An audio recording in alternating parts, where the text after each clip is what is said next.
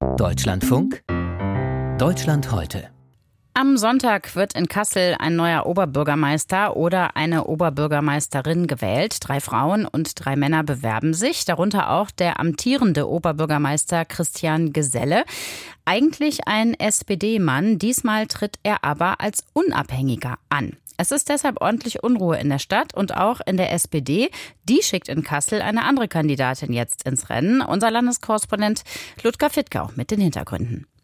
Gisela Horstmann kann immer noch nicht so richtig fassen, was da mit der SPD in Kassel und vor allem mit dem bisherigen SPD-Oberbürgermeister Christian Geselle passiert ist. Die Verdi-Gewerkschaftssekretärin lebt seit 30 Jahren in Kassel und ist mit dem Oberbürgermeister in den vergangenen Jahren eigentlich immer gut klargekommen, sagt sie. Also ich bin im Grundsatz sehr zufrieden mit dem, was er gemacht hat.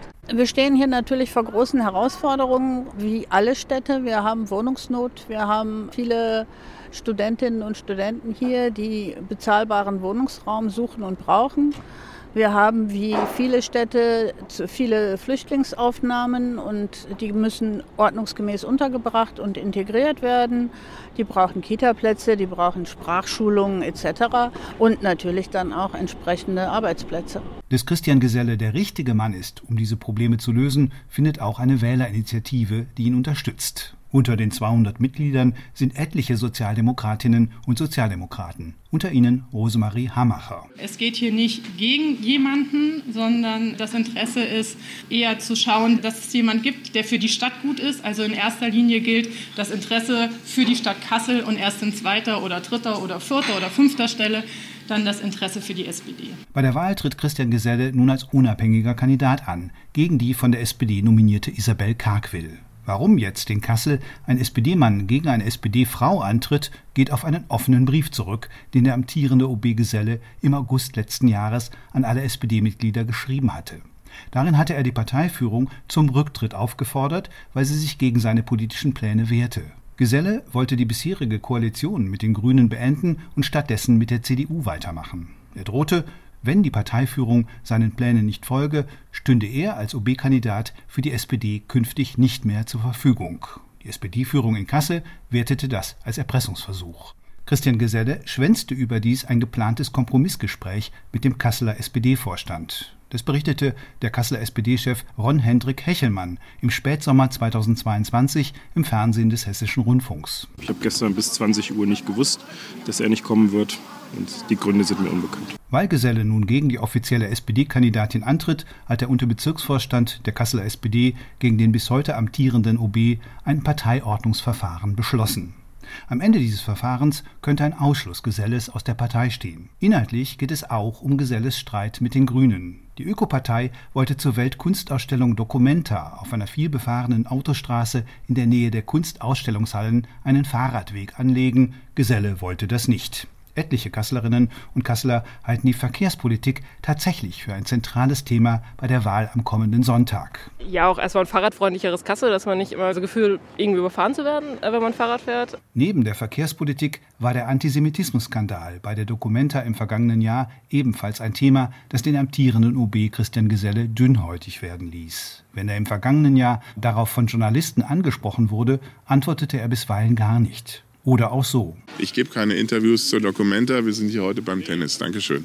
Er wird an dieser Stelle halt auch angegriffen. Ich habe jetzt gestern in der Zeitung gelesen, was ein Expertengremium schreibt. Sagt die Kasseler Verdi-Gewerkschaftssekretärin Gisela Horstmann. Das Expertengremium gibt dem Dokumenta-Aufsichtsrat und damit dessen Vorsitzenden Christian Geselle eine Mitverantwortung für den Skandal. Ich glaube, dass die Stadt auch dadurch nachhaltig beschädigt wurde. Also es gibt hier viele Rechte, ja, gar keine Frage. Also wir haben einen Regierungspräsidenten, der ermordet wurde. Da bin ich die Letzte, die das abstreitet. Aber aber dass man quasi die ganze Stadt mit reinzieht. Ich finde, da ist sowas aufgekommen wie, fahren Sie nach Kassel, dort können Sie in Ruhe Antisemit sein. Ja? Also das finde ich furchtbar. Das finde ich ganz schrecklich, was da passiert ist. In Kassel haben manche in der Bürgerschaft das Gefühl, dass der OB Christian Geselle beim Dokumenta-Skandal zu viel Kritik abbekommen hat. Geselle hatte sich früh hinter das Kuratorenteam des Kunstevents gestellt, noch bevor das ganze Ausmaß des Skandals sichtbar geworden war. Nun wirbt Geselle damit um Stimmen, dass er die Spaltungen der Stadtgesellschaft überwinden wolle.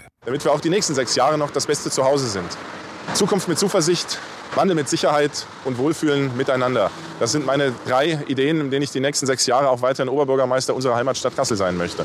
Die Initiative 6. April in Kassel, die sich um die Opfer rassistischer und antisemitischer Gewalt in der Region kümmert und jedes Jahr am 6. April an den Tag erinnert, an dem in Kassel Halit Yozgat 2006 vom NSU ermordet wurde, hat nun alle sechs OB-Kandidatinnen und Kandidaten angeschrieben. Die Initiative möchte wissen, was sie in ihrem künftigen Amt tun wollen, um angemessen an die rechtsextremistischen Taten in Kassel zu erinnern. Christian Geselle sei der Einzige gewesen, der nicht geantwortet habe, sagt ein Sprecher der Initiative. Ich würde sagen, dass in seiner Politik Erinnerungspolitik keine Rolle gespielt hat oder spielt und dass er keinerlei Interesse dafür gezeigt hat, dass es Erinnern in Kassel ja gibt, auch ganz unabhängig von der Stadt. Welche Stadtoberhaupt sich dieses Themas demnächst annehmen wird oder auch nicht, das entscheidet sich wahrscheinlich noch nicht im ersten Wahlgang der Kasseler OB-Wahl am kommenden Sonntag. In Kassel wird am Sonntag ein neuer Oberbürgermeister oder eine Oberbürgermeisterin gewählt. Der Amtsinhaber tritt auch wieder an, allerdings diesmal ohne Partei im Rücken.